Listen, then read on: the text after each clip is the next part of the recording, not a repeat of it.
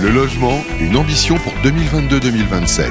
Comment mieux mobiliser l'épargne privée et les investisseurs privés?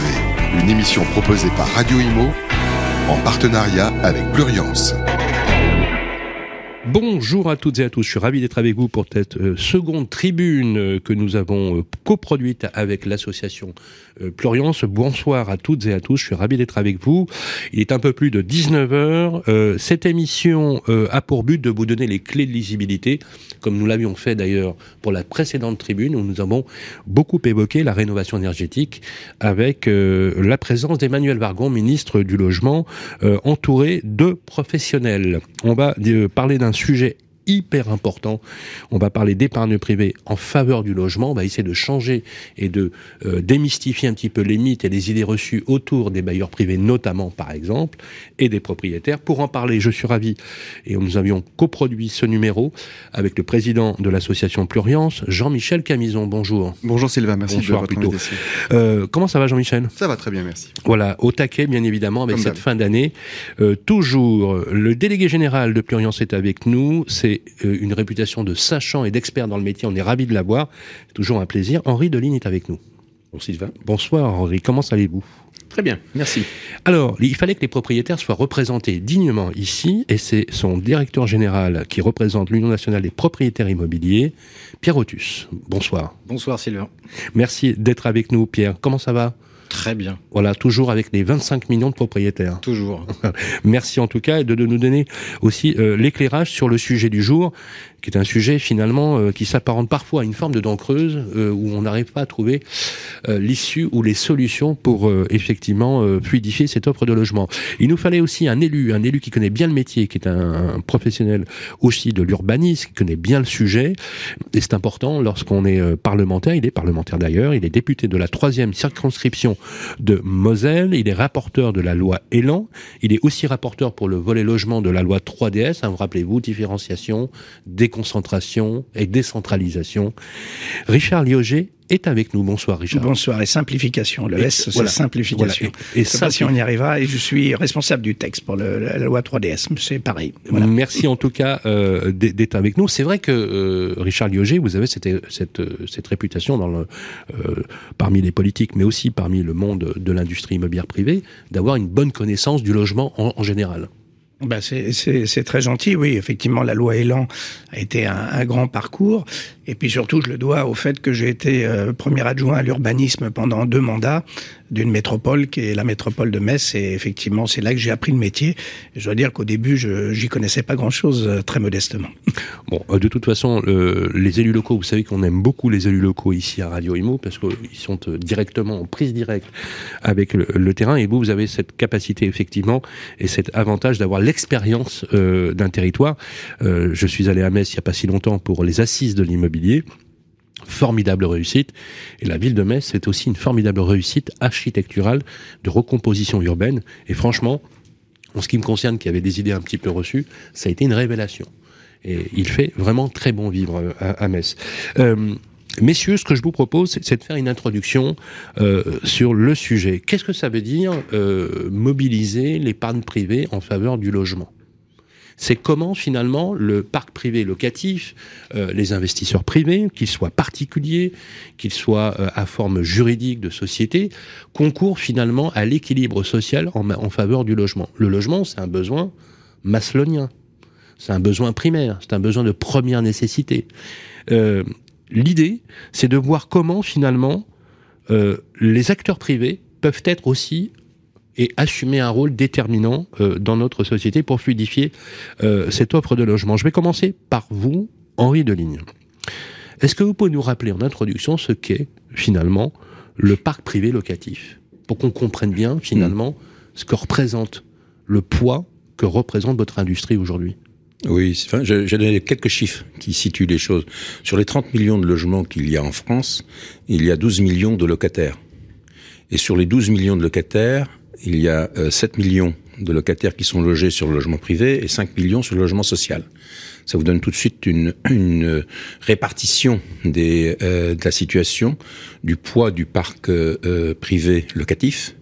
Et, et euh, un autre chiffre, il y a à peu près 70% des ménages locataires en France qui peuvent prétendre pouvoir rentrer dans les critères d'un logement HLM. 70%. Donc 70% de 12 millions, vous voyez ce que ça donne? Ça fait à peu près 7 millions et demi de locataires qui auraient droit euh, selon les termes euh, euh, actuels d'entrée, de définition d'entrée dans le logement, à rentrer et à, à bénéficier d'un logement social. Comme il n'y a que 5 millions de logements sociaux, il y a donc 2 millions et demi, hein, je, je, caricature, mais c'est à peu près cela, 2 millions et demi de locataires, de ménages qui pourraient prétendre un logement social et qui sont logés dans le logement privé. 2 millions et demi sur les 7 millions. Donc il y a 40, 30 à 40% du parc euh, privé locatif qui remplit une mission sociale. Alors c'est un point, c'est un point euh, qu'il faut souligner euh, parce que c'est souvent oublié cela. Henri, Henri, comprenons-nous bien. Vous êtes en train de nous dire que finalement les bailleurs privés assument ou suppléent ou se subrogent à une fonction qui devrait être assumé par l'État et le rôle des bailleurs non, sociaux. c'est pas c'est pas que la fonction devrait être assumée par l'État. C'est simplement un constat que le logement privé répond à une mission sociale. Ça ne veut pas dire pour autant que cette mission sociale doit être assumée par l'État. Est-ce que c'est son rôle Mais bien sûr que c'est son rôle. Alors c'est son rôle d'assumer une fonction sociale. Mais bien sûr. D'accord. Mais bien sûr. Et, et, le deuxième deuxième argument que je veux souligner parce qu'il est aussi méconnu, c'est que c'est le grâce au logement privé, locatif privé, que l'accès au logement en France se fait. Euh, et, là, euh, comment on accède au logement? On n'accède pas par le stock d'un patrimoine, on accède par le flux de ce patrimoine. Dans le logement euh, social, sur les 5 millions de logements, le taux de rotation de ce parc a baissé comme, comme d'ailleurs dans le logement privé, mais a baissé et aujourd'hui tourne autour de 7-8%. Alors, ce qu'on appelle le taux de rotation pour nos amis, c'est quoi? C'est euh, l'entrée-sortie d'un logement. Les, les, les, logements qui se libèrent tous les ans. Absolument, absolument. D'accord. Donc, 350 000 par an pour le logement social. Ça fait à peu près 350 000 à 400 000 logements par an euh, dans, dans, le logement social. Dans le logement privé, sur les 7 millions, on a un taux de rotation qui, est, qui, qui tourne autour de 25%. Pourquoi? Parce que ce sont des petites surfaces. Alors à Paris, c'est 17 à 18%, d'accord. Mais sur le reste de la France, c'est de, l'ordre de 25%. Mais 25% de 7 millions, bah, euh, les chiffres sont, un, sont très têtus. Ça fait un million et demi de, de, de locations annuelles. Un, million et demi au lieu, au lieu, de 400 000. Fois, enfin, ça fait 3, 3 fois, 3 à 4 fois plus que le logement social. Donc la possibilité d'accéder au logement annuel, l'accès au logement se fait trois à quatre fois plus par le logement privé que par le logement social. Merci Henri. Je vous propose qu'on réagisse rapidement sur cette euh, notion. Monsieur le député, euh, Richard Liogé, euh, ces chiffres-là, vous les connaissez? Oui, on, on, connaît ces chiffres et euh, on, peut être que, que d'accord avec euh, le constat qui vient d'en être fait. Euh, je, je, voudrais rajouter une chose, euh, puisque je suis en train de terminer un rapport sur le logement étudiant et le logement des jeunes actifs. Je crois que c'est une population qui aujourd'hui, et ça c'est un peu une critique qu'on peut faire depuis de très nombreuses années, est un peu oubliée d'une certaine manière. Et j'espère qu'à un moment donné, y compris d'ailleurs à travers le logement social, on pourra permettre, vous parliez euh, d'une certaine manière de précarité tout à l'heure et de, de difficultés pour les gens à se loger, mais je peux vous dire que, et on l'a vu euh, pendant cette crise du Covid, euh, pour les étudiants, les jeunes actifs, qui sont par nature effectivement des personnes qui ont peu d'argent, ça mobilise quelquefois jusqu'à 60 à 70% de leurs ressources pour pouvoir se loger. Donc c'est une situation aujourd'hui qui n'est qui n'est plus tenable et j'espère bien qu'on, grâce au rapport que je vais soutenir demain la commission des affaires économiques, on arrivera, y compris avec les bailleurs sociaux et aussi avec le privé. Hein, je pense bien avoir euh, quelques idées, on en a parlé tout à l'heure, euh, pour que euh, le parc privé vienne au secours de, du logement de, des jeunes étudiants. Je crois que c'est vraiment une urgence aujourd'hui. alors il y a beaucoup d'urgences, me direz-vous, hein, vous l'avez dit tout à l'heure, mais je pense que notre jeunesse, c'est quand même, tout le monde le dit, l'avenir. Vous avez raison, Richard Liogé, c'est un fléau, un fléau social. Euh, c'est très important effectivement parce qu'on pourrait avoir cette euh, impression euh, que euh, ça a été un petit peu les oubliés de, de, la, de la crise sanitaire. Jean-Michel Camison, réaction sur ce que nous a dit Henri Deligne. Alors bien évidemment, alors vous, alors, je rappelle que vous, en tant que président de Pluriance, vous êtes avant tout un professionnel et un entrepreneur. Vous êtes à la tête du groupe Docher, un gros administrateur de biens, syndic de copropriété. Vous êtes sur les trois filières métiers, les filières intermédiaires. Euh, Qu'est-ce que ça évoque pour vous lorsqu'on dit ce chiffre-là? Et je vais même euh, euh, enfoncer le clou en disant, ça paraît tellement évident. Comment se fait-il qu'il y ait une telle méconnaissance par rapport au pouvoir exécutif lorsqu'on voit finalement pointer ces, parfois, ces incohérences, on peut le dire? Je pense que, et le député Logier en a parlé, depuis trop, de trop nombreuses années, euh, le, les efforts qui sont mis en place par les pouvoirs politiques sont centrés sur le social. Je pense qu'il est temps de changer de paradigme et d'avoir une vision du logement qui est une vision transversale, c'est-à-dire de l'ultra-social jusqu'au privé. Euh, segmenter à outrance euh, ces, différentes formes de logement n'apporte rien. Et euh, j'en veux pour preuve un segment qui aujourd'hui est, à mon sens, primordial, qu'on peut appeler le logement intermédiaire. Le logement intermédiaire, c'est comme ça qu'on appelle euh, euh, ces logements qui sont pas du social, qui sont pas du privé pur et qui sont entre les deux.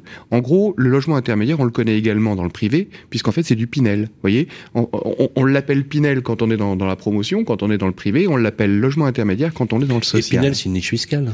Oui, le, le, le, Pinel est une niche fiscale. Euh, pourquoi je le rapproche du logement intermédiaire, c'est que vous avez deux barrières à l'entrée pour le Pinel. Vous avez un plafond de revenus pour l'investisseur et un plafond de loyer pour le locataire. Donc c'est Ah, intéressant. c'est c'est donnant-donnant. oui, exactement. C'est Euh, intéressant. euh, vous avez un avantage fiscal, mais en échange, vous maîtrisez les loyers. c'est exactement ça. Et en fait, les loyers Pinel ne sont euh, ni plus ni moins que les loyers qui sont pratiqués dans l'intermédiaire. Il y a quelques années, quand l'intermédiaire a été mis en- sur le devant de la, le de la Pinel est valable que pour le neuf, Jean-Michel. Exactement. Alors que, mais l'intermédiaire aussi. C'est lors de la construction en fait qu'on détermine si le, le- le logement, le- l'immeuble sera en intermédiaire ou pas. Il y a quelques années, quand on- le- l'intermédiaire est arrivé sur le devant de la scène. Euh, L'État a fait appel aux acteurs privés. Alors principalement les institutionnels. hein, et d'ailleurs, nous on le regrette. Aujourd'hui, on pense que l'intermédiaire devrait être ouvert à tous, y compris aux investisseurs privés. Dans un premier temps, il a été, euh, euh, proposé aux institutionnels, qui n'y ont pas trouvé d'intérêt. Et donc aujourd'hui, l'intermédiaire n'est financé globalement que par des finances publiques. Et c'est dommage. Le, logement intermédiaire, c'est le ventre mou. De, de- du logement sur lequel il y a le plus de besoins. Je crois que ça répond à, à l'inquiétude du député. c'est des classes moyennes, des foyers, ou Les, des foyers les- modestes les, ouais. les- les jeunes actifs, les, classes moyennes, Ceux qui arrivent sur le parc, euh, ceux qui arrivent ou qui ont besoin active, de se loger. bien sûr, Euh, bien sûr. En, en gros, si vous voulez, il en fait, ils gagnent trop d'argent pour être éligibles, si je peux m'exprimer ainsi, au logement social, Oui. et pas assez pour entrer dans le parc privé. C'est exactement ça. Vous savez, ce problème-là, on le rencontre euh, quasiment partout. Ce sont les populations qui sont juste au-dessus du cut des avantages sociaux. Et eux, Vous, ils vous- sont vous en avez des clients comme ça Bien euh, sûr qu'on en a. Chez Docher. ah bah forcément, puisqu'on gère du Pinel, hein, Oui, bien euh, en partenariat avec des promoteurs. Donc vous maîtrisez le Ah, mais on- vous on- les voyez arriver, mais les dossiers les- les- globalement, les administrateurs de biens sont parfaitement à même de, de gérer de, de l'intermédiaire, puisqu'on gère du Pinel. On sait euh, mettre les barrières à l'entrée sur euh, le plafond de revenus, sur euh, le plafond de, de, de Est-ce que le taux d'effort est le même euh, pour l'accès au Pinel, hein, justement? Est-ce que, vous savez, aujourd'hui, on sait qu'on ne doit pas consacrer plus de quoi? 33, 35 Oui, sur en général, c'est un tiers des revenus. Voilà. Est-ce que euh, ça monte un peu ou pas? Ou on, on- on essaie de, de limiter Alors toujours? sur le Pinel, on est à peu près dans cette zone-là. Ça peut monter un petit plus quand on est quand on est dans le dans le privé. Et d'où Eh oui, l'importance eh oui. de cette partie-là, hein, qui est euh, qui est. Voilà, Richard Lioger rappelait que pour les étudiants, c'est des fois des taux Ouais. d'effort de 50-60%. Ah bah oui. C'est pas tenable. non, c'est pas tenable. Dire, on, on, man- on mange plus, quoi. Bah, c'est- ce qu'on- basique, mais C'est ce qu'on voit à peu près euh, partout euh, Ouais. quand on aborde ces sujets euh, d'étudiants. On voit quoi? Ils se nourrissent plus. D'où Voilà. d'où, euh, euh, l'énergie, hein, c'est un poste de décrochage important hein, Oui. après le loyer. Bah, Hein, on a ça, vu- on en avait parlé Alors, euh, on- avec on, Emmanuel on a vu l'explosion du gaz, du prix Ouais. du gaz. Ouais, ouais. Euh, beaucoup, alors sur, sur le parc parisien c'est très sensible puisque beaucoup d'immeubles ont été créés euh, et dans le parc social c'est quasiment 100% ont été créés euh, sur des chaudières gaz et donc aujourd'hui on voit que l'explosion du coût du gaz, même si euh, l'État essaye de, de- de le limiter, a une incidence énorme sur le sur le, le reste à- le, reste à charge. Ré- Réaction, Pierre Otus, sur ce qui a été dit?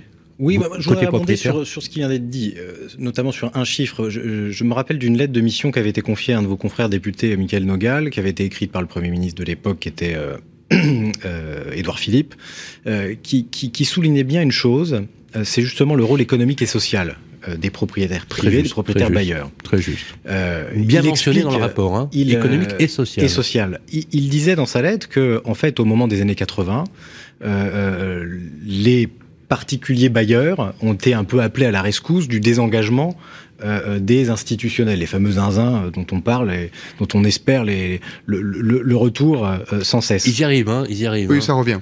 ça revient bien même. Doucement mais sûrement peut-être. Avec l'inflation, c'est moins sûr. Et donc, la croissance de l'offre locative, et je pense que c'est quelque chose que chaque élu et chaque décideur public doit avoir en tête, c'est bien l'offre locative en fonction d'une demande. le Premier ministre disait que grâce aux propriétaires bailleurs privés, l'offre locative a cru de 36%, euh, un tiers euh, sur, sur, la période.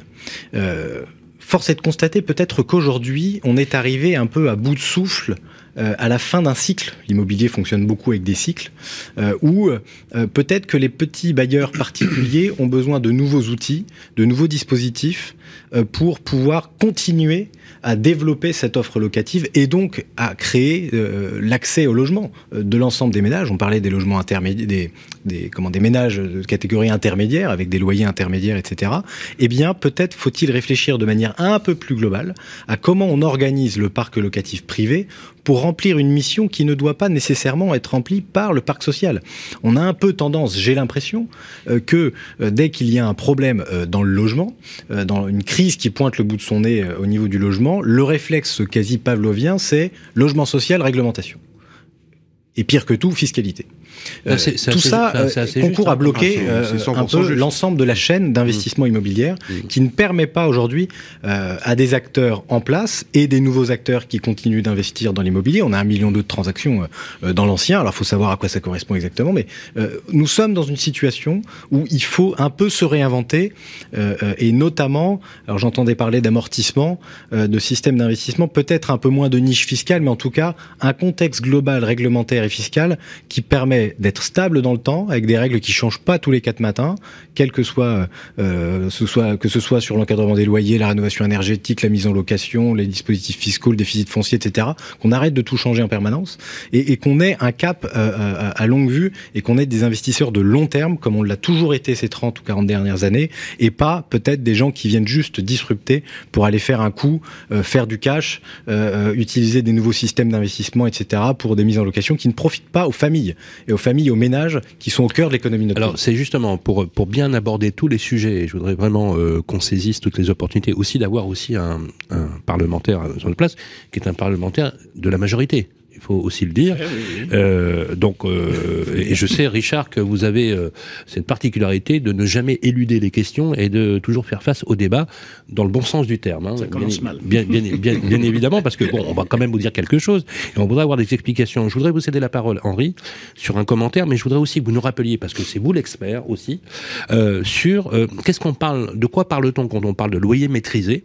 Lorsqu'on a préparé l'émission, vous et moi, on, on, on, a évoqué ces sujets, mais je voudrais qu'on vulgarise pour ceux qui nous écoutent. Rappelez-nous les grands traits quand même du Pinel et surtout de l'ordonnance de 2014, hein, pour qu'on comprenne bien euh, les éléments et surtout sur ce qu'on pourrait appeler une espèce de confusion sur la terminologie du produit. Et je sais que ça, mm. c'est un sujet que vous maîtrisez particulièrement. Est-ce que vous pouvez nous expliquer? Euh, Oui, très volontiers, parce qu'en France, on a Et après, j'aimerais que Richard on, ensuite on a euh, l'art de faire compliqué quand on peut faire simple. pour le même produit. Bien- bienvenue en France. Hein, pour le euh, même produit, qui qu'on appelle le logement intermédiaire. Ah, pour le logement intermédiaire, ça simplifiera les choses parce qu'on parle de, de logement Mm. euh, à loyer maîtrisé, à moyen abord- le- le- aborda- abordable. Aujourd'hui, c'est le loyer abordable. Tout ça, ça n'a aucun intérêt, sauf à compliquer les choses. Et euh, si on voulait faire simple, euh, entendons-nous sur une définition que peut être le loyer intermédiaire, parce que on, le logement intermédiaire, parce qu'on l'a euh, formalisé dans une ordonnance en 2014. Donc aujourd'hui, on a un logement intermédiaire qui est un produit identique, mais qui a deux types de financement. Un financement Pinel s'il s'agit d'un particulier, euh, donc une niche fiscale, Donc limité dans le temps? limi- limité dans le temps, parce que le- la niche fiscale a la particularité de s'intéresser à la production et non pas à- au vécu du bien dans, dans, dans, dans la durée de son exploitation. Et ça, ça fait partie des, des éléments qu'il faut, euh, qu'il faut corriger dans, ce souci de simplifier. Et, et le, de- donc, premier cas, le, même produit est financé par une niche fiscale quand il s'agit d'un d'un bailleur euh, privé. Et s'il s'agit d'un institutionnel, c'est l'ordonnance de 2014. L'ordonnance 2014, en deux mots, c'est quoi? C'est pour faciliter le retour sur ce marché des institutionnels, on leur a permis d'avoir une TVA à 10%, ce qui n'est pas le cas quand il s'agit d'un bailleur privé, et d'une exonération de taxes de taxes foncières. c'est comme ça qu'on a qu'on a incité les institutionnels à venir. Et comme l'institutionnel privé ne venait pas au départ, on a élargi aux, sociaux. Euh, les, bailleurs sociaux peuvent également euh, utiliser cette ordonnance de 2014 pour développer du logement intermédiaire. Je répète, c'est le même produit, ce sont les mêmes contraintes d'entrée, les mêmes contraintes de loyer, mais avec deux modes de financement identiques il serait tellement plus simple d'avoir le même mode de financement pour tout le monde. Donc ça veut dire quoi Une fusion de, de, l'esprit de l'ordonnance pour un même et, du, système Pinel. Alors il faut fusionner les choses, euh, et, mais surtout. Mais quelle que soit la nature du détenteur, si c'est un bailleur privé. Absolument, quelle que soit la nature du détenteur. Mais il y a une, une, un élément qui n'est pas pris en compte quand on parle de, du coût de la dépense publique en niche fiscale. Il y a un rapport d'ailleurs de, l'institut de l'inspection générale des finances qui est éclairant sur ce sujet. On, ne, on, ne, on parle quand on parle du euh, bailleur privé, on considère que c'est une niche fiscale, alors que ce n'est qu'un amortissement déguisé. Je rappelle que le, Pinel, c'est un amortissement de 2% du euh, logement sur lequel on investit, plafonné à 300 000 euros. C'est un peu technique, c'est un peu compliqué, mais c'est ça la réalité. C'est un amortissement pendant 9 ans. Mais au lieu d'être imputé sur les revenus fonciers comme ça devrait l'être, c'est imputé sur l'IRPP. Donc la, conséquence, c'est quoi? C'est que d'abord, il faut, payer, il faut euh, payer des impôts pour euh, en, bénéficier. Il y a un, Français sur deux. Pardonnez-moi, mais pour la radio. IRPP, impôt sur le revenu des personnes physiques. Les personnes physiques. L'impôt sur le revenu. C'est l'impôt sur le revenu. Tout, très bien, voilà. Et, donc, il n'y a qu'un Français sur deux qui en paye. Déjà, on limite la, possibilité des investisseurs. Et, comme c'est une niche fiscale, cette niche fiscale, il y a plusieurs emplois. Il n'y a pas que la partie immobilière. Il y a la partie des, emplois de services qui, euh, qui euh, sont aussi concernés. Donc, on, limite le nombre des investisseurs qui pourraient s'intéresser à, investir euh, dans, dans l'immobilier. si on est sur un système simple, généralisable, ce qui est l'amortissement, c'est une notion euh, économique bien connue que pratiquent les investisseurs institutionnels. Que, pratiquent, y compris également des bailleurs euh, euh, privés, quand ils font de la location meublée, mais pas quand on fait de la location nue. Donc on a une diversité de, fiscalité qui est préjudiciable. Merci Henri. Je voudrais qu'on voilà, qu'on prenne bien le temps de définir ce que, ce que vous appelez l'amortissement, parce que c'est aussi le cœur de notre débat. je voudrais une réaction, Richard Lioger soyons clairs, vous connaissez bien le sujet, il y a quand même une très grosse inflation normative des textes qui s'empilent, parfois contradictoires. Alors, je, veux bien qu'effectivement, sous cette mandature, euh, vous ne soyez pas responsable de tous les maux euh, de la conduite de la politique de logement depuis 30 ou 40 ans, mais force de constater qu'à aujourd'hui, ce fameux choc qui a été promis par le président de la République, non seulement n'a pas eu lieu, mais aujourd'hui, on assiste quand même à des véritables incohérences législatives ou même normatives. Comment, de, votre point de vue, on pourrait aborder sereinement le sujet là? Bah écoutez, je, je, je, ne sais pas s'il si, y, a, y a une incohérence. Enfin, en tout cas, j'ai pas vraiment l'impression qu'on ait rajouté de l'incohérence à, la, que vous êtes d'accord sur l'inflation normative? Ce que ce qu'a dit Monsieur tout à l'heure, je suis je suis complètement d'accord. Je pense que et d'ailleurs, je ne vais pas plus m'exprimer que ça. Je pense que c'est de très bonnes idées à avoir éventuellement dans une campagne présidentielle qui va qui va qui va se développer, enfin qui est en train de se développer. Est-ce que vous êtes en train de nous dire finalement qu'il y a peut-être un programme euh, qui s'oriente là-dessus? Ah bah, euh, j'espère. Enfin, en tout cas, euh, on va nourrir le programme de, du président de la République que j'espère être euh, Emmanuel Macron pour encore cinq ans. Euh, moi, ce que je voudrais dire, c'est que peut-être introduire euh, quelque chose ici dans ce débat, c'est le, c'est le la première brique de là on est plutôt avec des propriétaires ou des personnes qui louent mais je crois que la première brique c'est d'abord le coût de la construction et euh, moi, ce qui m'a toujours euh, préoccupé, euh, c'est le foncier. Aujourd'hui, le ah, foncier. le coût de la construction et le coût du foncier, c'est pas la même chose. Hein. Non, mais la construction, vous le faites sur du foncier. D'accord. et, en général, le promoteur, la première chose qu'il fait, c'est acheter du foncier. D'accord. Vous intégrez et, dans le, et le foncier aujourd'hui entre pour 30 à 40 enfin en fonction euh, justement des, des, zones, si c'est des zones tendues ou pas. Évidemment, on mettra de côté Paris parce que c'est quelque chose de, de euh, je veux dire d'incommensurable d'une certaine manière. Euh, et, et, mon travail déjà pendant la loi Elan a été de, de demander à ce qu'on libère le foncier euh, de l'État euh, pour l'euro symbolique avec des clauses de retour à meilleure fortune, y compris d'ailleurs dans le cadre des, des, des propriétaires privés. Euh, je crois que c'est le, le, foncier est la clé euh, du système et euh, du, du, problème du coût aujourd'hui de la construction et du coût du logement. Et comment Il faut revenir à, à l'origine parce que évidemment on voit une dérive sur les loyers, on voit tout un tas de choses, ce qui est bon d'une certaine manière euh, assez inquiétante pour pour beaucoup de gens. Mais si on commençait par construire beaucoup moins cher, je pense que et l'État pourrait y, y, y consacrer sa part, nous aurions effectivement peut-être d'autres discussions autour de, de cette table. La question euh, que je voudrais vous poser, c'est que on a une circulaire qui s'appelle la circulaire ZAN, zéro artificialisation nette, et on a un discours politique qui dit fin de l'étalement urbain, qu'on peut comprendre, hein, qu'on peut comprendre. Euh, on parle de niche, euh, de friches industrielles, euh, de reconversion du bâti de, de l'État justement mis à disposition. D'ailleurs, il y a des propositions que vous faites clairement dans ce sens, mais quand même, moins 20% de délivrance des permis de construire en moyenne sur le stock de logements euh, qui avait été identifié, et pas uniquement à cause de la crise sanitaire, puisque la tendance était déjà à la baisse. Nous avons des maires de villes qui n'instruisent plus ou qui ne veulent plus instruire les permis de, construire. Donc quand vous dites, Richard Lioger, qu'il faut construire plus, eh ben, force de constater que sur les 20 dernières années, ben, on construit moins, finalement. Et la deuxième question que je voudrais compléter, qui est plus euh, de l'ordre du débat, c'est que combien même y aurait-il une offre de logement neuf, elle ne comblerait pas le besoin en, en matière de logement. Pour rattraper, je crois que euh, Jean-Michel m'avait dit, pour rattraper, il faudrait 10 ans, c'est ça? Ou plus que ça. Euh, la, la, production, euh, la production de, de, de, Pinel sur les trois dernières années, c'est 50 000, euh, c'est 50 000 lots par an. On est donc très très loin du besoin.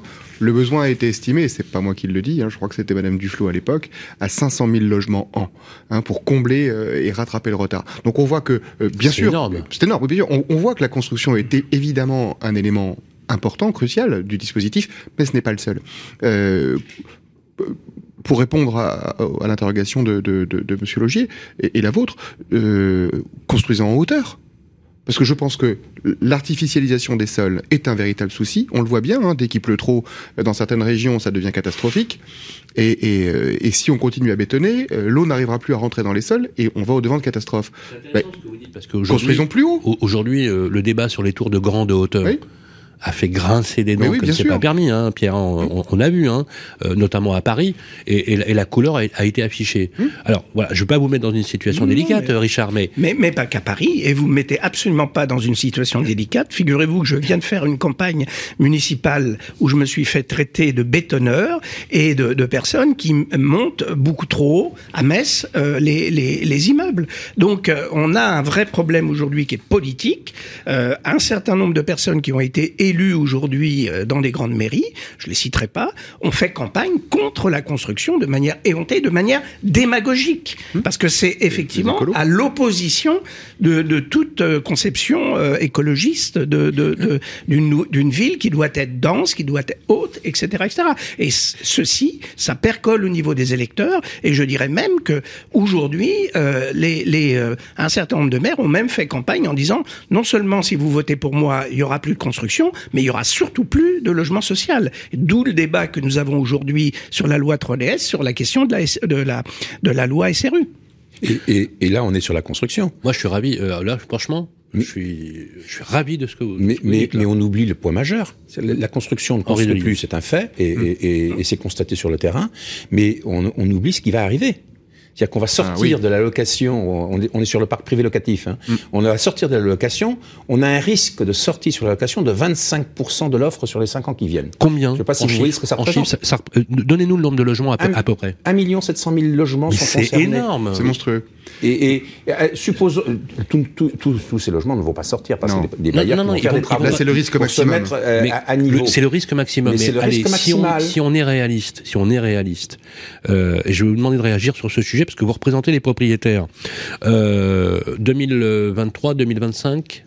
Ça 2000... commence en 2023. 2023. Et, et 2000... ce sera jusqu'en de, euh, 2025 jusqu'en 2028. On a calculé les, les, les, étiquettes F, F et G, jusqu'en 2028. Et voilà. jusqu'à E en 2034. 34, exactement. Oui, on, on et est si on rajoute, parlons déjà de F ouais. et G. Oui, parce que si beaucoup. on rajoute, si on rajoute oui. euh, l'étiquette E en 2035, là, on est sur 4 millions oui. de logements. On va parler des investissements qui sont, qui sont, qui sont nécessaires et je suis ravi, voilà, que, que Richard Lioger ait cette liberté de ton et de parole. Euh, et franchement, euh, je peux vous dire qu'elle est singulière parce que c'est, on, on l'entend pas toujours. Et je vous le dis, hein. Euh, euh, Pierre Otus, euh, alors c'est le chantier du siècle, du siècle, on le sait. Mais quand bien même il y aurait, ce qui est, Henri, 50% de rénovation du parc existant, ça serait extraordinaire en chiffres. hein. Mais, mais bien sûr. Ça le sera pas. Ça le sera pas. Qu'est-ce qui va se passer? Oui, oui. on, on- on est, on, est- on est- un- un- un- pardon, Sylvain, un chiffre, c'est 100 milliards d'investissements à prévoir euh, avant 2028. Les, les, Le les- pour, pour le coût de euh, remise à niveau standard de ces étiquettes F et G jusqu'en 2028, c'est 100 milliards d'investissements. Mais 2028, Pierrotus, c'est demain. Alors 2028, c'est demain. Comment ils réagissent les propriétaires en ce moment? Ils flippent un peu là parce que Ils vendent. Ouais. est-ce qu'ils se rendent compte qu'en 2028 on pourra plus le louer? Parce que c'est ça, hein, Jean-Michel. Il hein, Il y a deux choses. Il y a ceux qui s'en sont rendus compte et qui gueulent comme des putois. Pour être clair. Et il y a ceux qui se sont pas encore rendus compte que leur logement était classé F, G. Alors eux, j'en parle même pas. Que ce soit chez les occupants, que ce soit chez les bailleurs. Pardonnez-moi, FG, on, a des chiffres? Sur sur le nombre de logements qui un- sont un million six. Un million, logements. Alors, c'est colossal. C'est un défi qu'on peut, relever. 1,7 million sur la base des anciens DPE. On va voir ce que ça va donner avec les nouveaux nouveaux DPE. parce que ça pourrait s'aggraver. Ah oui. C'est Ah bah, une, c'est une, effectivement un point extrêmement important. C'est est sur un navigue social, là. absolument à vue. Alors, on est réunis régulièrement autour de la ministre pour essayer de trouver des solutions, mais euh, c'est-à-dire qu'on on, on a euh, fait aucune projection et vraiment aucune étude d'impact. En tout cas, moi, j'en ai pas connaissance des conséquences du nouveau mode de calcul par rapport euh, euh, au logement que l'on classe euh, euh, F, G voire E en, en, en 2034. Mais je voudrais revenir quand même sur cette question de, de, de constructivisme ou d'anticonstructivisme qu'on a vu notamment à, à l'aune des municipales. C'est vrai que pour parler Là, pour le coup, régulièrement on a avec un des élus élu qui est, locaux. qui est, qui est un, un, un bâtisseur. hein, Oui, oui, constructeur. moi, je, je, y a pas rien de- Non, Mais- non, non, mais les élus locaux vrai nous disent, les élus locaux nous disent souvent, les gens veulent qu'on construise, mais surtout pas euh, en face de chez eux. Les gens veulent habiter à la campagne, mais il faut surtout pas qu'il y ait un coq donc l'acceptabilité du public, c'est le sujet du jour. Il y a une schizophrénie aussi euh, de la, de la part de nos concitoyens et qu'il faut euh, accepter, intégrer, etc. Mais de dire que certains maires font le choix démagogique, politique, on peut le critiquer dans tous les sens comme on veut, d'arrêter de construire, C'est vrai. de ne pas reconquérir les, fraîches- les friches industrielles qui sont euh, pourtant parfois dans les cœurs de ville. Moi j'habite dans une ville de Reims, il y a des reconquêtes euh, de friches industrielles qui sont hyper importantes. Il y a une constructibilité très forte. Euh, et on a, euh, je pense, à Reims, un duo euh, qui fonctionne très bien pour produire du logement et de l'offre. En plus, il y a une forte demande. J'ai lu un article du Figaro ce matin qui classait TGV, Reims euh, dans les villes les plus attractives Très et dont les prix avaient dû, justement du coup flambé. Mm. Mais il y a une anticipation avec une offre de logement qui se fait. Puis il faut pas toute raison garder. Il y, a, il y a les prix qui flambent un peu en hypercentre. Après, globalement sur Reims, ça, ça- ça va. Euh, donc tout ça pour dire que effectivement, on peut combattre euh, euh, le fait qu'il n'y ait pas suffisamment de construction de logements là où il y en a besoin notamment du logement social, là où il y en a besoin. Mais par ailleurs, il ne faut pas mener des politiques nationales, et là je m'adresse à la représentation nationale, d'ouvrir à nouveau, dans le projet de loi DS, 3DS par exemple, la possibilité de demander un encadrement des loyers. Et pire que ça, accorder un encadrement des loyers dans une ville où un maire a pris la décision politique. C'est dans le volet de la loi concrète. 3DS Non, Non, ça c'est ah, une non, décision euh, municipale, locale, Oui. de ne plus construire. Oui, oui. Et dans le même temps, on lui donne quand même la possibilité de mettre en place l'encadrement des loyers. Mais non, il faudrait sanctionner ce maire, entre guillemets, en lui disant tant que vous ne construisez pas, tant que vous ne mettez pas les- tous les moyens et vous donnez les obligations de moyens permettant de pourvoir à l'offre locative, on ne vous donne pas des outils qui permettent d'encadrer et de tuer l'offre locative quelque part. Il faut, Ouais, il faut- sans- il faut surtout que vous vous adressiez au Sénat, parce que le Sénat est le plus grand défenseur de l'autonomie des maires. Et c'est c'est les maires qui décident de construire, décident de bloquer les loyers. Nous, nous ne faisons que leur donner la possibilité de le faire ou de ne pas le faire. Le gouvernement a soutenu les amendements euh, sur l'ouverture de l'encadrement des loyers, euh, tant euh, dans euh, le temps que dans la réouverture de la possibilité de Oui, demander. Bah, oui, la, ré- la mais- réouverture, c'est la loi 3DS. Oui. Hein, qui, qui, qui, per- qui, qui Mais étend euh, le. c'était une demande unanime des maires et euh, des, notamment des, des sénateurs. Donc, euh, je veux dire, on, on est dans une dans une cogestion et notamment sur la loi 3DS, on espère bien avoir une une comment dire une commission mixte paritaire euh, positive. On- et je pense que on là, parle après, de- c'est on parle de la schizophrénie Henri euh, des, des, des, des- des concitoyens euh, ou, ou- ou des élus. Voilà une belle, un bel encadrement des loyers. Voilà un bel exemple de schizophrénie. Euh, qui sait que l'encadrement des loyers s'oppose à la rénovation énergétique? Qui a pris le temps de regarder comment on fabriquait les loyers dans l'encadrement des loyers pour s'apercevoir qu'un logement, qu'il soit en étiquette F, G ou A, ce sera le même prix s'il est dans le même immeuble? Il n'y a pas de, de, caractéristiques, de paramétrage spécifique pour le, la, la, qualité, le standard énergétique du logement, y compris dans le complément de loyer, puisque le complément de loyer n'a pas été défini. On avait demandé à ce qu'on tienne compte de cela en son temps, ça, ça a été écarté. Henri Donc, de ligne, que je comprenne bien, ce que vous dites, ce que vous dites, c'est que l'application standardisée ou uniformisée de l'encadrement des loyers ne tiendra pas compte, ne tient pas compte, ne tient pas compte de la qualité bien par bien de la, réno de, de la performance énergétique. Donc, sur le même palier, j'ai alors euh, c'est possible ça d'ailleurs sur le même palier une, une, une, lettre G et puis euh, bah, A bien sûr. à côté. Bien sûr, c'est souvent ce qui se passe en plus. Non, mais oui, en, en général, oui. dans un immeuble, le pignon nord est toujours moins bien noté que le pignon sud. D'accord. Et, et, le rez-de-chaussée par rapport à, et, et, le rez-de-chaussée par rapport à la hauteur. Donc oui, on peut avoir okay. donc, individuellement okay. sur des DPE individuels, on peut avoir des DPE donc, différents dans le même immeuble. Ok, donc c'est pas une caricature. Ah non du tout. Ok, alors ok, j'ai bien compris. Donc ce que vous voulez dire euh, concrètement, c'est que nous appliquerions le, le, même encadrement des loyers, le même prix de loyer, le même prix, mmh. alors que l'un fait un effort et l'autre pas. Mais quoi. bien sûr, mais bien sûr. Ah, ouais, c'est clair. Et, et, et, un qui est en étiquette euh, G, euh, il n'aura plus, le, il pourra plus se louer de, de la part de, et un qui est en étiquette euh, B. Richard, vous, vous en pensez quoi ça? Écoutez, l'encadrement des loyers est une demande des maires. Euh, je Mais vous, vous en pensez quoi vous, vous qui avez été à l'urbanisme et qui est un élu local Alors, aussi au départ. Euh, il faudrait rentrer dans le détail et être euh, effectivement très précis. Vous y êtes favorable ces ou pas euh, Oui, d'une certaine manière, oui, parce que c'est une demande des maires. Et aujourd'hui, excusez-moi, mais euh, ma fille qui a fait des études à Paris, euh, c'était c'était incommensurable. Aujourd'hui, on trouvait des, des, des, loyers qui augmentaient de 30 à 40% entre deux locataires. Donc il y a un moment donné, euh, sauf si vous me donnez d'autres d'autres solutions, il n'y a pas d'autre solution que de permettre effectivement aux maires d'encadrer okay. les, les, loyers okay. avec effectivement la possibilité d'une marge de progression. Mais là, de, ce dont on discute, c'est encore autre chose. Oui, oui, oui. Hein, c'est effectivement la corrélation qu'il peut y avoir entre euh, la, la, rénovation du, loyer, du, euh, du logement et l'encadrement des ça. loyers. Je, je, voudrais quand même dire que ma prime rénove est quelque chose d'absolument extraordinaire. Aujourd'hui, quelqu'un qui est, rentre dans les catégories euh, des, des, personnes les, moins favorisées peut voir 90% euh, de son euh, de sa rénovation thermique payée par l'État. Donc on a quand même euh, des solutions qui sont effectivement adaptées en fonction des, des ressources des propriétaires. Richard Lioger, donc on a compris, vous êtes favorable à l'encadrement des loyers en tant que parlementaire, mais aussi par conviction, on, on, on l'a compris. Jean-Michel Jean Camison, vous vouliez réagir là-dessus. Pour moi, Alors vous, vous êtes pas, vous êtes pas, vous êtes pas ah bah, pour, je suis hein. archi contre, euh, même pour les raisons qu'on a déjà évoquées. Quelles et, raisons et, et, surtout, et surtout, je, je, je, je, rebondis sur ce que vient de dire Monsieur le député. Euh, on n'avait pas besoin de l'encadrement des loyers. On a déjà tout un arsenal comme euh, l'IRL, l'indice euh, de révision des loyers, euh, qui nous permet de, de, de, de, limiter la hausse entre, entre, entre deux années, voire même au moment du changement du locataire. On n'avait pas besoin de l'encadrement des loyers pour euh, freiner, on va dire, une, une, inflation galopante sur les loyers. Et c'est le cas aujourd'hui. Euh, L'IRL, euh, globalement, il est inférieur à l'inflation.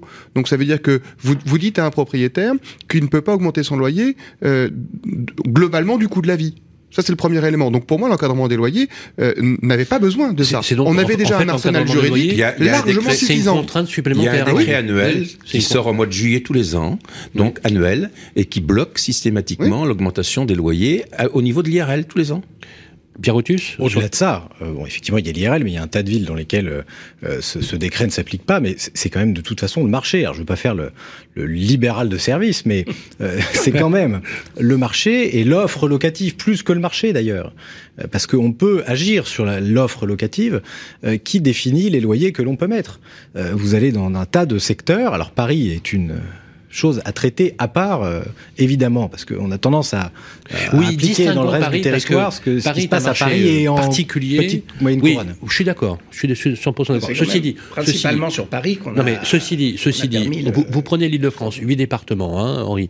Les huit départements d'Île-de-France, c'est un cinquième de la population française. Oui. Donc ça reste quand même un miroir sociologique des comportements et des usages pour tenir compte d'une politique. Donc c'est bien de séparer Paris, mais quand même, ça donne un, oui, un, un tempo. On est quand même, hein. oui, on oui. parlait de la loi 3DS, je ouais. crois que dans 3DS, qui s'appelait 4D, il faut suivre, euh, eh bien, il y a décentralisation. Il y a décentralisation. Euh, euh, on a un pays qui est extrêmement centralisé autour de Paris et de l'Île-de-France. Ça a forcément un impact, évidemment, sur le logement. Mais si on travaille dans une loi de décentralisation sur le triptyque emploi, transport, logement, peut-être qu'il y a d'autres clés qui permettent permettent et, aux, aux ménages d'accéder au logement et d'être logés dans de bonnes conditions, proches de leur lieu de travail. Alors, j'aimerais qu'on aborde dans la dernière partie de notre débat. Ah oui, mais il faut anticiper. et on est dans, on est, je sais bien, pour une fois, on est totalement dans les clous.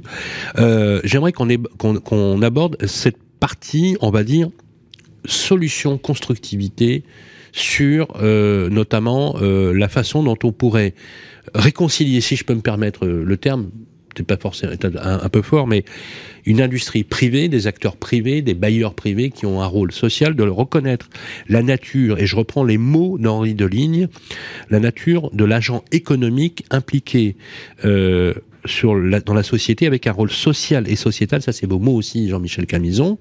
Euh, alors, on a l'impression, quand on le lit, on se dit, mais est-ce que les, les investisseurs privés veulent se racheter euh, une moralité ou une vertu euh, là-dessus? Mais quand on voit les chiffres, on se rend compte qu'en en réalité, par le fait, vous l'êtes, en fait.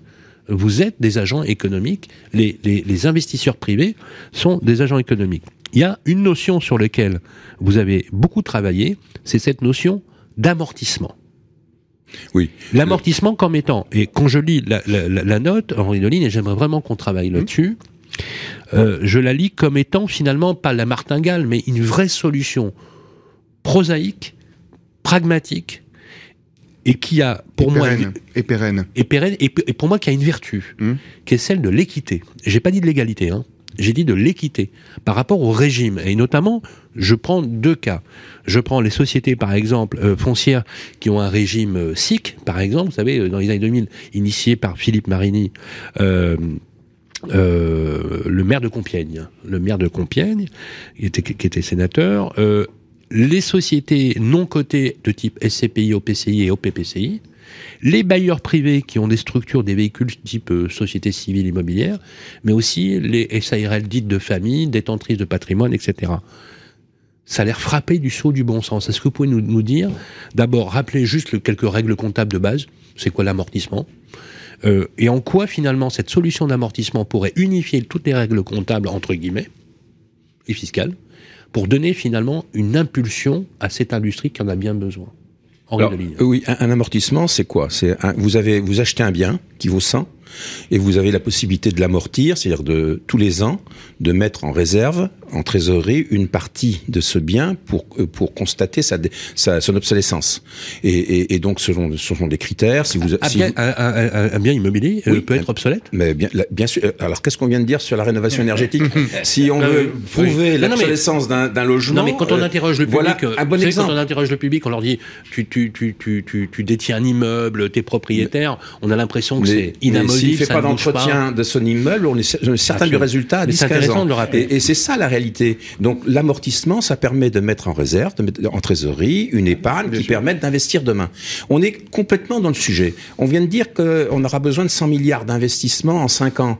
Euh, on sait très bien, et, et- et d'ailleurs on se félicite hein, de la, la- ma prime rénov, il n'y a pas de souci, c'est un effort. Qui devient d'ailleurs France Rénovation à partir de janvier oui, 2022. oui, mais c'est de la terminologie. On sait, on sait Ouais, faire en terminologie. Le- le- le- ce, qui, ce qui compte, ce sont les moyens qu'il y a derrière. Au départ, on a mis 2 milliards qui ont été pris sur le plan de relance. C'était pas le budget. Maintenant, cette année, on vient de mettre dans le budget effectivement un, un- un montant euh, significatif, mais on est loin des moyens nécessaires pour accomplir les 100, mi- les, les 100 milliards. Si on ne donne pas aux, aux bailleurs privés la possibilité de- de d'avoir cette épargne pour pouvoir investir, euh, on n'arrivera jamais au, à Donc ce l'amortissement, c'est la possibilité de déduire une partie de la valeur du bien Oui, euh, sur le d- plan dans ses charges, de, dans, ses charges, foncières. de- foncières, Et, et donc ça qu'on soit diminue. société ou un particulier. Voilà. Alors, quand un non, particulier- ce- ce- on, souhaiterait que les particuliers puissent Oui, oui. avoir le même, euh, le, le même, euh, la Parce même que- méthode de calcul Parce comptable. que ça existe déjà l'amortissement. L'amortissement existe. Le- on a dit tout à l'heure que le, Pinel était une forme d'amortissement, sauf que ça s'applique pas aux revenus fonciers, ça s'applique sur les Mais les sociétés foncières pratiquent l'amortissement. Pardon? Les, les foncières. Bien sûr, tous- les, investis- tous les Mais alors, institutionnels pratiquent a- Il n'y a l'amortissement. pas quelque chose qui est, du Mais qui est- même- qui est- mais- qui est de l'inéquité en termes de droit, là? Mais, mais les bailleurs privés qui font du meublé pratiquent que l'amortissement, le pire, c'est que il s'agit pas simplement d'une méthode euh, réservée aux institutionnels par rapport aux bailleurs privés, y compris chez les bailleurs privés, selon la nature de la location que vous faites. Vous faites de la location meublée, vous avez droit à amortir votre bien. Vous faites de la location en nu, qui est quand même une location durable dont on a besoin la, la population, Et dont l'usage est très demandé. C'est vous qui me l'avez dit. Bien sûr. Effectivement, c'est une très forte demande. Hein. Je, je, crois que Pierre a rebondi sur le sujet de tout à l'heure. Euh, re, faire revenir des familles dans les cœurs de ville. Ah oui. On voit, on voit, on voit que les cœurs de ville s'appauvrissent, euh, se désertifient, parce que on n'est plus capable aujourd'hui de loger des, des, des familles qui sont le poumon économique du cœur de ville. Donc, euh, il, faut, il faut revenir à quelque chose qui soit de droit commun, qui s'applique pour tout le monde. Euh, on, on, parle là depuis, depuis quelques minutes de ma prime rénov. Très bien. On a, on a, été, euh, on a été euh, des supports de ma prime rénov. On se rend compte avec le peu de recul qu'on a maintenant que ma prime rénov a été très successful chez les propriétaires de maisons individuelles, où là effectivement vous êtes propriétaire, vous êtes seul décisionnaire et vous investissez pour votre propre confort. Donc ça veut dire que les gens y sont allés. Et aujourd'hui, quand on se, enfin, les satisfaits qu'on entend sur ma prime rénov sont aujourd'hui en immense majorité tournés vers la résidence individuelle. Et le problème qui va surgir de manière massive, c'est la rénovation des copropriétés, de l'habitat collectif. Car le processus de choix n'est pas le même. Quand vous êtes en copropriété et que vous voulez faire des travaux, des simples travaux dans votre propre logement ne suffiront pas. Il faut toucher au bâti, il faut toucher à la couverture, il faut toucher à la façade, il faut toucher à la chaudière. Ce sont des décisions qui sont prises en nager. Et dans un immeuble en copropriété, vous avez une multitude d'intérêts contradictoires. Vous êtes un jeune qui venait d'investir dans un logement, vous n'avez pas les sous. Vous clair. ne pouvez pas mettre 40 000 euros de plus pour aller vers de la rénovation énergétique. Vous êtes une personne âgée, ce sera après moi le déluge. Et, et, et vous êtes un investisseur privé à qui globalement on a fixé un cap en disant toi t'auras plus le toit de louer d'ici d'ici quelques années. Vous vous voulez faire de, de, de la réno vous voulez investir vous pouvez pas parce que la GN aura décidé le contraire. Donc là je peux vous dire que ça c'est le sujet majeur des années qui viennent en réno. Si on ne trouve pas une solution pour les pour l'habitat collectif on va droit dans le mur en klaxonnant. Franchement c'est flippant ah, je vous le dis. Non, mais, oui, non, mais, alors, euh, non, mais moi, j'aimerais bien qu'on me donne des solutions parce que là, sur la loi Elan, ouais. on a, on a, on s'est heurté à la question de, des copropriétés, notamment sur les copropriétés dé, dégradées. Et euh, je rappellerai que le droit de la propriété est un droit euh, inscrit dans la Constitution et qu'il a fallu qu'on mobilise, Exactement. y compris euh, des, des, juges de très haut niveau à la Cour de cassation pour rédiger les ordonnances par rapport à la loi Elan. Donc, on est devant effectivement quelque chose de très très compliqué et certaines ont été, ont été, retoquées par le Conseil d'État. Tout à fait. Donc, euh, je pense que là, on est dans une ce qu'on appelle une aporie en philosophie euh, Mhm. euh, juridique qui est vraiment euh, problématique. Je suis, je suis assez d'accord. Je voulais, je voulais quand même réintroduire aussi une chose par rapport à ce qui a été dit tout à l'heure. Il n'y a pas que le Pinel n'existe pas que dans le neuf, il existe aussi dans l'ancien. Mm. Ça s'appelle le, le de Normandie. Normandie voilà. absolument. C'est quelque chose que nous avons fait. On peut rendre hommage à, à, à Julien de Normandie, Julien Normandie qui, à mon avis, était un, un très bon ministre du logement. Et euh, on a travaillé d'ailleurs avec lui sur la loi Elan. Donc il y a, il y a effectivement des possibilités aussi de d'avoir de, euh, des, des, des, avantages fiscaux. Et je terminerai peut-être parce qu'on oui, va bientôt avoir euh, sur la question de l'amortissement, euh, Richard oui. ah, moi, Je, je l'ai dit tout à l'heure, je suis complètement d'accord. Quel que soit le mode de détention, oui, oui, oui, hein, oui, non, non, mais bailleur. Je, je suis 100% d'accord avec ce qui a été et dit. l'amortissement, l'amortissement lié au loyer de sortie. Parce que l'amortissement pour lui-même, c'est une, comptable. Rappelez-nous, plus, plus quand vous êtes, quand vous êtes, quand vous faites un, logement intermédiaire, vous allez, vous, vous, allez avoir un loyer de 100, vous allez avoir un amortissement, je dis n'importe quoi, de 2%. Ouais. Si vous êtes, un, si vous faites un, loyer inférieur de type PLS, vous auriez 3% d'amortissement. Si vous faites un loyer, PLS, PLS, Euh, excusez-moi. Euh, alors ça, ça veut pas dire grand chose. Loyer social, pas loyer ultra, ultra social. Inférieur en, en, en loyer, en tout cas au mètre carré, et, et encore inférieur dans le logement social vous auriez un amortissement supérieur, de façon à inciter le propriétaire à avoir, à, avoir, à maîtriser son loyer parce qu'il en tirerait le bénéfice au Donc, niveau le de l'amortissement. sortie permettrait, en fait, avec la composition de l'amortissement, d'avoir un loyer encore Absolument. mieux maîtrisé,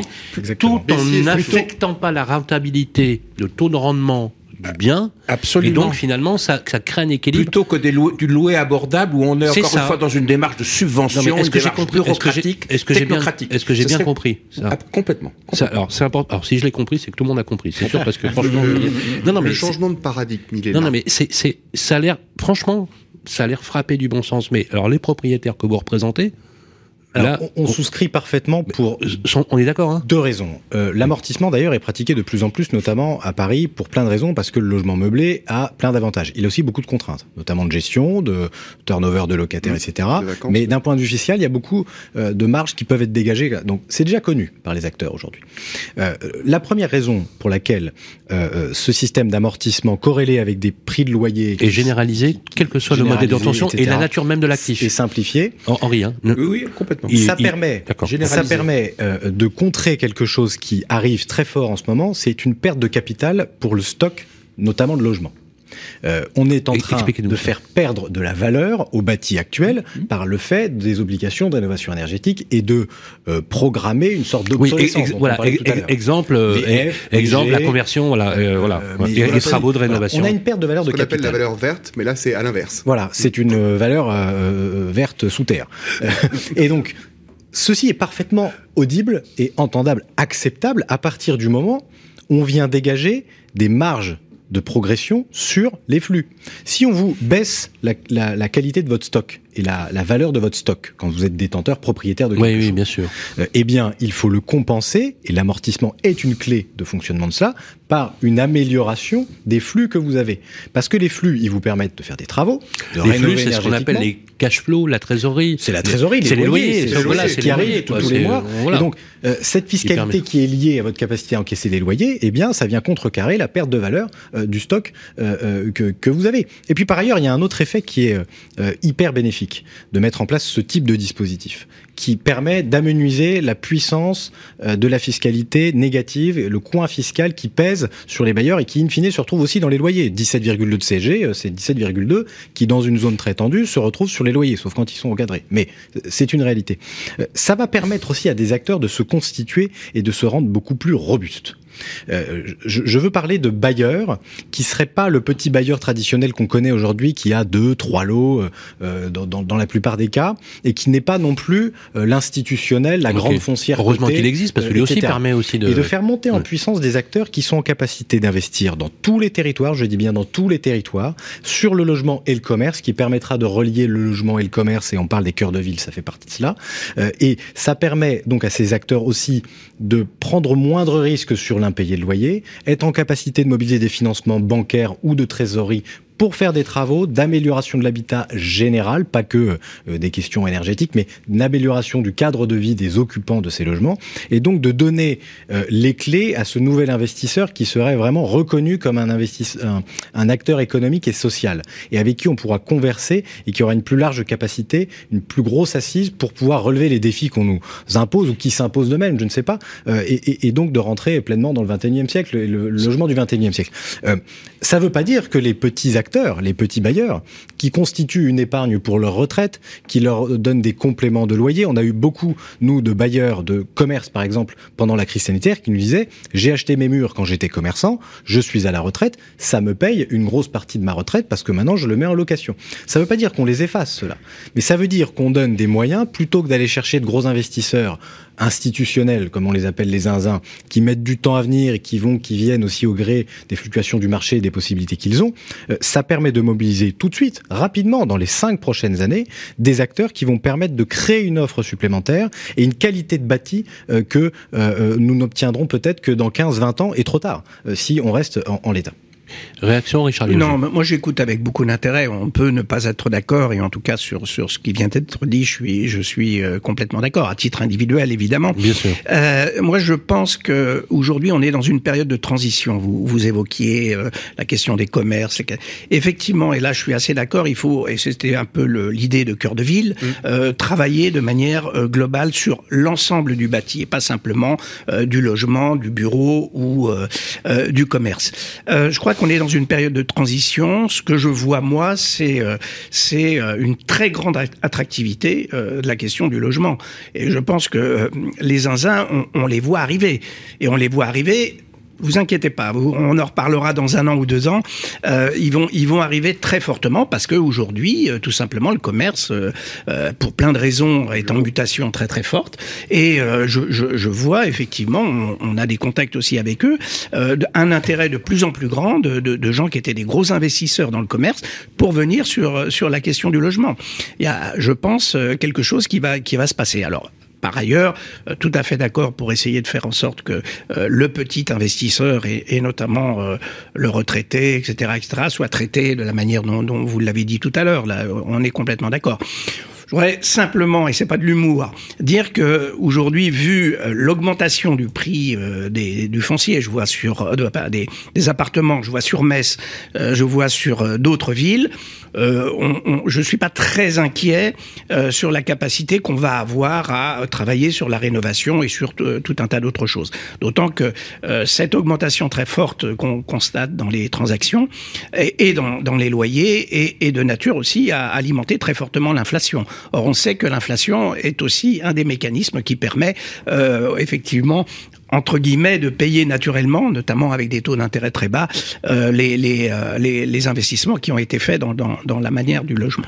Alors j'aimerais que nous consacrions les dernières minutes qui nous restent justement à rappeler un cadre, je dirais, qui s'appellerait peut-être des solutions, des pistes de, ré, de réflexion. Euh, quand on a préparé cette émission avec vous, Henri, euh, la première chose que vous m'avez dit, de toute façon, ça reste une approche très complexe qui nécessite euh, une vision globale, macroéconomique de la politique du logement en France. Euh, on a évoqué le principe d'une fiscalité commune, harmonisée, plus lisible, pérenne. On pourrait même éventuellement, vous l'avez, vous l'avez dit d'ailleurs.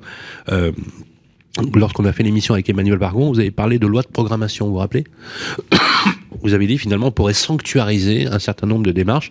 Et quand on voit le besoin primaire que représente le logement par rapport à sa temporalité, notamment la construction, les schémas, ça, ça, ça, ça a du sens. Euh, amortissement progressif selon le niveau de loyer de sortie, différencié selon les villes et les métropoles, ainsi que les politiques locales, avec comme corollaire la suppression du zonage et, et versus aussi l'encadrement des loyers. Mmh. Henri Deligne. Oui. Euh tout le monde reconnaît que le zonage, c'est un moindre, c'est un moindre mal. Euh, parce je, je rajoute que vous avez, vous avez, aussi dit l'amortissement pour une contribution à l'amélioration du pouvoir d'achat des ménages modestes, car il est, loyer, il est lié au, au, loyer de sortie, et vous avez même été plus loin.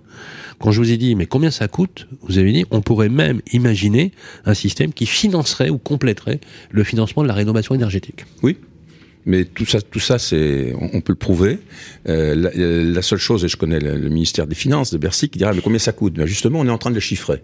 Malheureusement, on n'a pas encore euh, terminé cette, euh, cette, démarche. On en parlera dans la tribune numéro ça 3 beaucoup moins cher que ce que pensent les Bercy, sauf à regarder les choses facialement. Pourquoi ça coûte moins cher? C'est parce que ça a des incidences partout.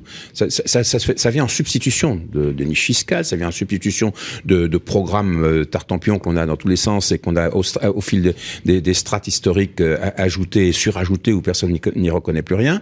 On fait table rase de ça et on ne met qu'un même système partout avec une, une, un, un, un, ajustement qui est lié au loyer de sortie. Donc on, on, est bien sur la maîtrise des loyers, on est bien sur le gain de pouvoir d'achat que l'on peut euh, apporter ou non au ménage, et, et, on peut jouer selon la, la, la, qualité du ménage, entre guillemets, au sens contributif. Mmh. Donc c'est tout à fait possible. On peut jouer territorialement, euh, et, et, et, ça me paraît être un, élément euh, majeur, et on peut jouer thématiquement, c'est-à-dire que par rapport à des logements sur les étudiants ou les personnes âgées, il est possible d'ajuster l'amortissement. Ce serait beaucoup plus simple que de faire des, des, des, des schémas tels qu'on envisage et tels que la, la, notre chère bureaucratie euh, euh, en, en, envisage régulièrement. Donc l'idée c'est ça, c'est d'avoir quelque chose qui soit lisible, qui soit dans la durée qui ne crée pas ces ruptures que l'on a aujourd'hui, parce que quand on a un, un, un investisseur qui euh, bailleur privé qui est qui euh, investit dans un Pinel au bout de 9 ans voire 12 ans, il perd l'avantage, donc il est incité à revendre, il, il perd il perd son statut de, euh, de bailleur, il a en tout cas incité à perdre son statut de, de, de bailleur, alors que c'était sur la durée,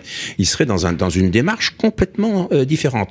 Le fait de pratiquer l'amortissement, c'est ce qu'on disait tout à l'heure, c'est une trésorerie qui est mise en, en, en place, ça peut être orienté vers l'investissement sur, ces logements-là et vers le financement de la rénovation énergétique. Là, je, fais confiance à Bercy pour euh, imaginer les, éléments d'ajustement par rapport à, à, tout ça dans un système qui sera un système libéral et non pas un système administratif. C'est clair. Réaction sur cet axe de solution qui paraît extrêmement concret. Richard Lioger, non, mais moi je l'ai dit tout à l'heure, je suis, je suis complètement d'accord. On a passé beaucoup de temps sur ces questions. Oui. C'est pas du tout euh, un, un, reproche et je suis à 100% d'accord sur euh, sur ce qui est proposé. Ok. Avec euh, ça, bonjour pour convaincre merci, mais okay. bon. ok. Suppression du zonage? Oui, bah c'est le corollaire. Mm. Non, mais ça très très bien été expliqué. Il n'y a pas besoin d'y Vous, vous êtes favorable aux suppressions oui, oui, du zonage. D'accord. Supprimer le zonage, euh, bien sûr, versus euh, encadrement des loyers. Est-ce que euh, vous pensez, Richard Lioger, que générer finalement plus de pouvoir d'achat grâce à l'amortissement permettrait d'être une solution pour le financement de la rénovation énergétique? Est-ce que ça vous paraît cohérent? Ça, ça peut l'être aussi, en plus de la prime rénov. C'est ça, oui, oui, bien sûr. De, en complément des dispositifs. Y compris, oui, oui, oui, oui. oui. Non, non, mais je par exemple, je, le pas besoin d'être beaucoup plus long. Non, mais par exemple, le reste à charge, vous savez, le reste à charge, qui est, un poids réel, même pour des petits propriétaires bailleurs, qui n'ont pas forcément toujours les moyens. Réaction, justement, alors je sais que vous défendez, bien évidemment, cette position, euh, Jean-Michel Camison, est-ce que ça vous permet, est-ce que ça vous paraît cohérent? Est-ce que vous pensez que vous avez aujourd'hui, et c'est le but aussi de ces tribunes, la possibilité d'influencer euh, les programmes des candidats à l'aube des présidentielles. Il faut quand même le dire qu'en six mois, il y a quand même une, une élection on va, majeure. On va faire tous nos efforts pour, c'est évident. Ouais, euh, et, et la présence du député Logier est, un, est déjà un premier élément. Et d'Emmanuel Vargon qui a participé ah bah à la première tribune. Mais je suis pas sûr qu'Emmanuel Vargon soit tout à fait euh, dans l'orientation dans, dans, dans amortissement. Euh, on, on, parle d'amortissement comme si c'était une, une nouveauté. Mais je voudrais juste rappeler que euh, a eu il y a quelques années l'amortissement périsol. Donc en fait, on est en train. Pierre-André Prérissol, qui a été un grand ministre oui, du logement, qui, qui est bon, qui de 95 à 97, le gouvernement de, de, de l'avantage fiscal euh, lié à l'acquisition d'un bien pour le louer.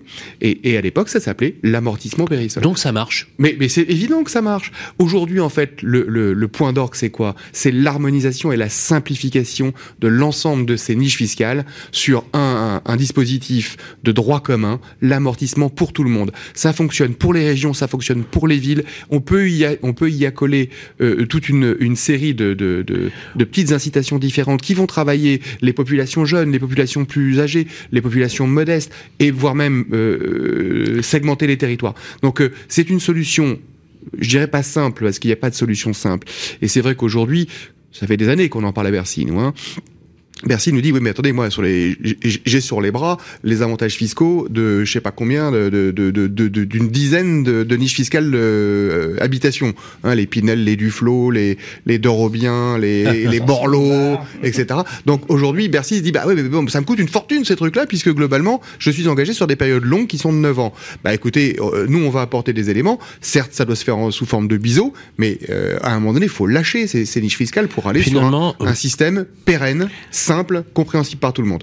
Substitution d'un principe de droit commun en remplacement des niches fiscales pour la construction. Ça reste une bonne euh, euh, réaction?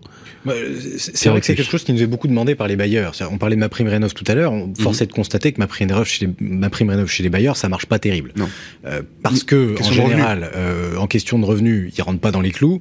Et puis par ailleurs, euh, aller chercher une aide assez faible, qui en plus par ailleurs est fiscalisée, c'est-à-dire qu'on vous donne 10, on vous reprend 3, 4 ou 5, ça leur plaît pas trop. Mmh. Ce dont ils ont besoin, c'est pas des aides en réalité. Ils sont très contents d'avoir ma prime rénov. On a Mmh. milité pour qu'ils puissent accéder à cela et au-delà de ça, que ça soit accessible au niveau de la copropriété. Ah, rénov le premier... est, probablement la, la, meilleure chose oui, qui nous soit arrivée ces dernières années. là-dessus qu'il faut mettre Bien le sûr. paquet. Depuis le 1er janvier 2022 a été élargie ma prime rénov à l'échelle de la copropriété, même si effectivement dans le marketing électoral ça va changer, ça va s'appeler France Rénovation, mais ça a été un truc. Je donne juste un chiffre, hein, c'est plus de 800 000 dossiers déposés cette année. L'an dernier c'était 250 000, donc c'est un carton. Mais, mais hein. 80% dossiers de copropriété seulement. Voilà, exactement. oui, oui. 80% des dossiers sont Oui. sur de l'habitat individuel. Alors, il y a un gros travail à faire au niveau des copropriétés, mais il y a eu, et d'ailleurs on en a parlé ici, des copropriétés exemplaires qui ont fait des gros dossiers. Euh, encore faut-il avoir une belle lisibilité finalement des mécanismes, ce qui est pas tout à fait simple non plus. Oui, mais ce dont on parle depuis tout à l'heure, en réalité, c'est une simplification du cadre fiscal euh, réglementaire euh, qui s'applique aux gens qui souhaitent mettre en location, investir pour mettre en location, créer un patrimoine, etc. Mais ce que nous disent et nous répètent régulièrement nos adhérents, c'est nous les aides, il faut aller les chercher partout, si on n'y retrouve pas, etc. Ils les utilisent assez peu, ils ont une faible appétence pour cela.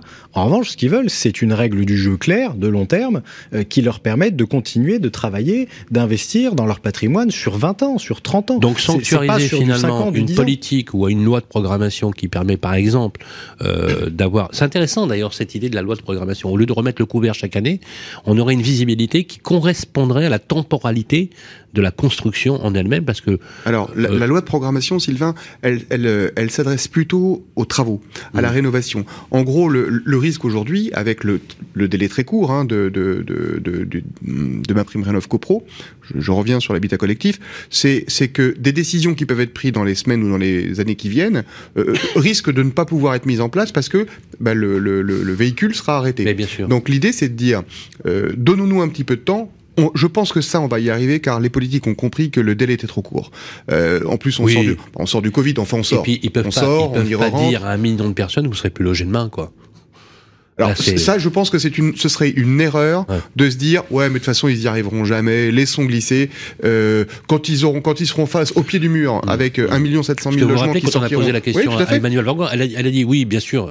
mais mais on ne laissera pas aller jusqu'à là. Dit, mais, ouais, ouais, elle, a dit, elle, a dit, mais c'est quoi ce type de on politique a fixé, On a fixé on un fixe cadre, une politique euh, volontariste en se disant de toute façon comme on n'y arrivera pas, ne nous inquiétons pas, c'est ridicule. Non, on essaye de mettre un petit peu la pression. Ne soyez pas aussi négatif que ça. Regardez le Pinel, on l'a on l'a prorogé alors qu'en 2017 il devait il devait s'arrêter. Donc Ouais, c'est mais- la, la politique, c'est aussi du réalisme, Ah, non, mais euh, c'est aussi un petit peu de pression. Alors euh, Je suis euh, les Français la veulent veulent de l'écologie. Eh Bien voilà, on a on a effectivement un certain nombre de la- mesures la comme ça pression- qui vont dans ce sens-là. La pression, elle est, la pression, elle est, elle est, elle est naturelle et elle est saine.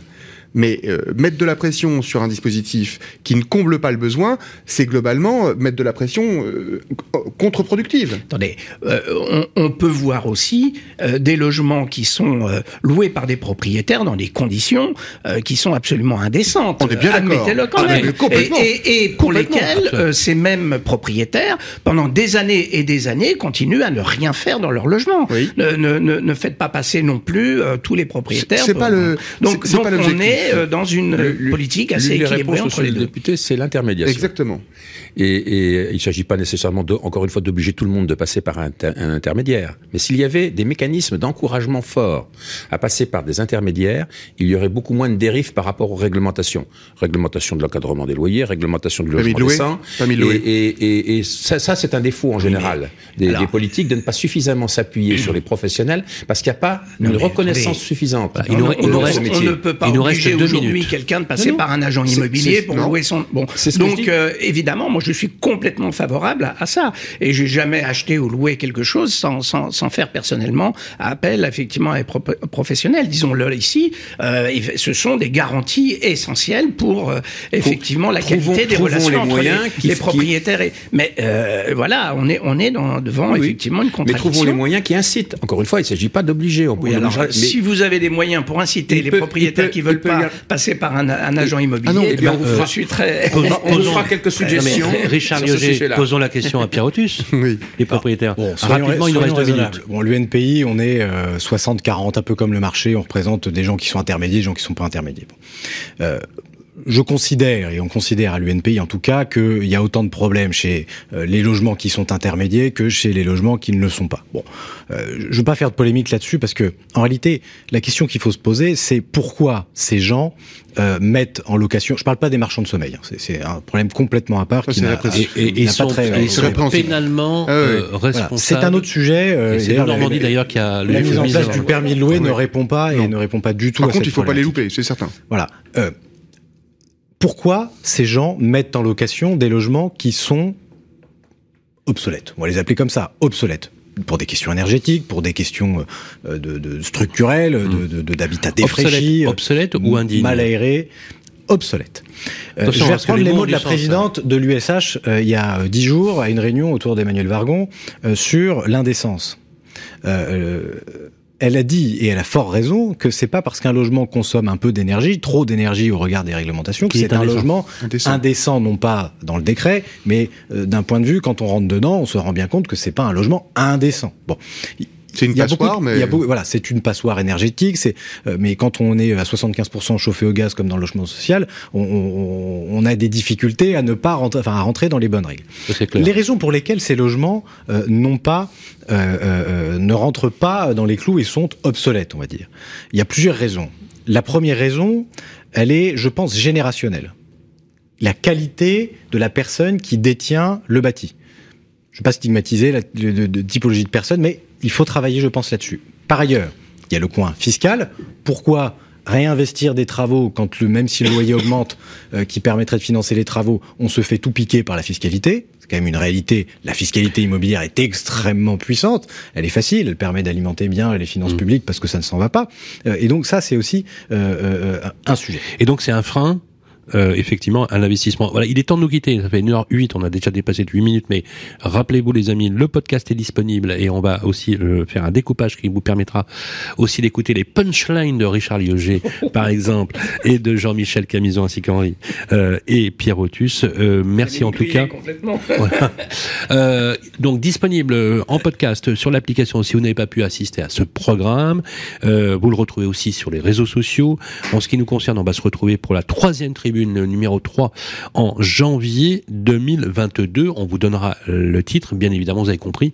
Le titre de notre collection avec Pluriance, c'est 2022-2027, une ambition, une vraie ambition pour le logement. Euh, Richard Lioger, est-ce qu'on peut espérer que si euh, le président Macron se représente à l'élection présidentielle, il changera un peu son braquet euh, en déclarant que les bailleurs seront des agents économiques plutôt que des rentiers? Je, je n'ai jamais entendu le président Macron dire que c'était des rentiers et on fera tout autour de lui, en tout cas moi-même, pour que effectivement la question du logement et je l'ai dit tout à l'heure du logement des jeunes euh, soit vraiment une priorité du prochain quinquennat. Merci Richard Lioger. Je rappelle que vous êtes député de la troisième circonscription de Moselle, rapporteur de la loi Élan et rapporteur de la loi 3D S pour le volet logement. Merci, c'était un vrai plaisir de vous avoir sur le plateau. Euh, Jean-Michel Camison, alors effectivement, euh, sur ce que vient de dire... Je, pense que le président Macron n'a pas utilisé le mot rentier, mais a utilisé le mot rente immobilière. Voilà. J'espère que le, candidat, le, quinquennat suivant, si c'est euh, le président Macron qui, reste à la tête du pays, euh, verra infléchir un petit peu cette position. Merci Jean-Michel Camison, président de Puriance et aussi président du groupe Docher Entrepreneur avant tout. Euh, intéressant comme sujet que nous avons développé. L'axe que vous avez fixé pour Pluriance, effectivement, c'est d'essayer d'irriguer, puisque ces cinq tribunes, normalement, vont s'arrêter un petit peu avant les élections présidentielles pour essayer d'avoir un peu d'influence, mais je ne doute pas un instant que ce soit le cas. Merci Jean-Michel Camison. Merci Sylvain. On vous souhaite d'excellentes fins de fin d'année. Vous aussi, euh, Richard Lioger, on vous souhaite de très belles fêtes de fin d'année, une très belle euh, année 2022. Merci Henri Deligne. Toujours un plaisir de vous avoir sur le plateau. Euh, voilà, l'expert en matière, et avec, euh, alors l'expert, mais aussi un, l'engagé euh, sur le plan, euh, j'allais dire, de la politique du logement, parce que vous avez des idées qui sont innovantes. Espérons effectivement que ces idées perdureront et, et du logement social aussi. Voilà, instillées sur le logement social, dont vous êtes aussi un expert. Henri Deligne, je rappelle que vous êtes directeur général, délégué général de Pluriance. Un grand merci à Pierre Otus. Merci à vous. Toujours aussi brillant, Pierre Otus. Voilà, je bois ses paroles. Directeur général de l'Union nationale des propriétaires immobiliers. Vous savez, vous êtes le premier. D'ailleurs, on a un projet, c'est de reprendre notre émission que vous animiez d'ailleurs avec brio, euh, qui s'appelle 25 millions de propriétaires, parce que c'est important aussi sur notre radio de vous donner la parole à vous, les propriétaires, pour que vous puissiez vous, vous exprimer à travers le porte-voix effectivement de l'UNPI qui défend effectivement cette population. Merci à toutes et à tous d'être connectés sur Radio Imo. Récupération du podcast comme d'habitude. Très belle fin de fin d'année. Prenez soin de vous. Le logement, une ambition pour 2022-2027. Comment mieux mobiliser l'épargne privée et les investisseurs privés? Une émission proposée par Radio Imo en partenariat avec Pluriance.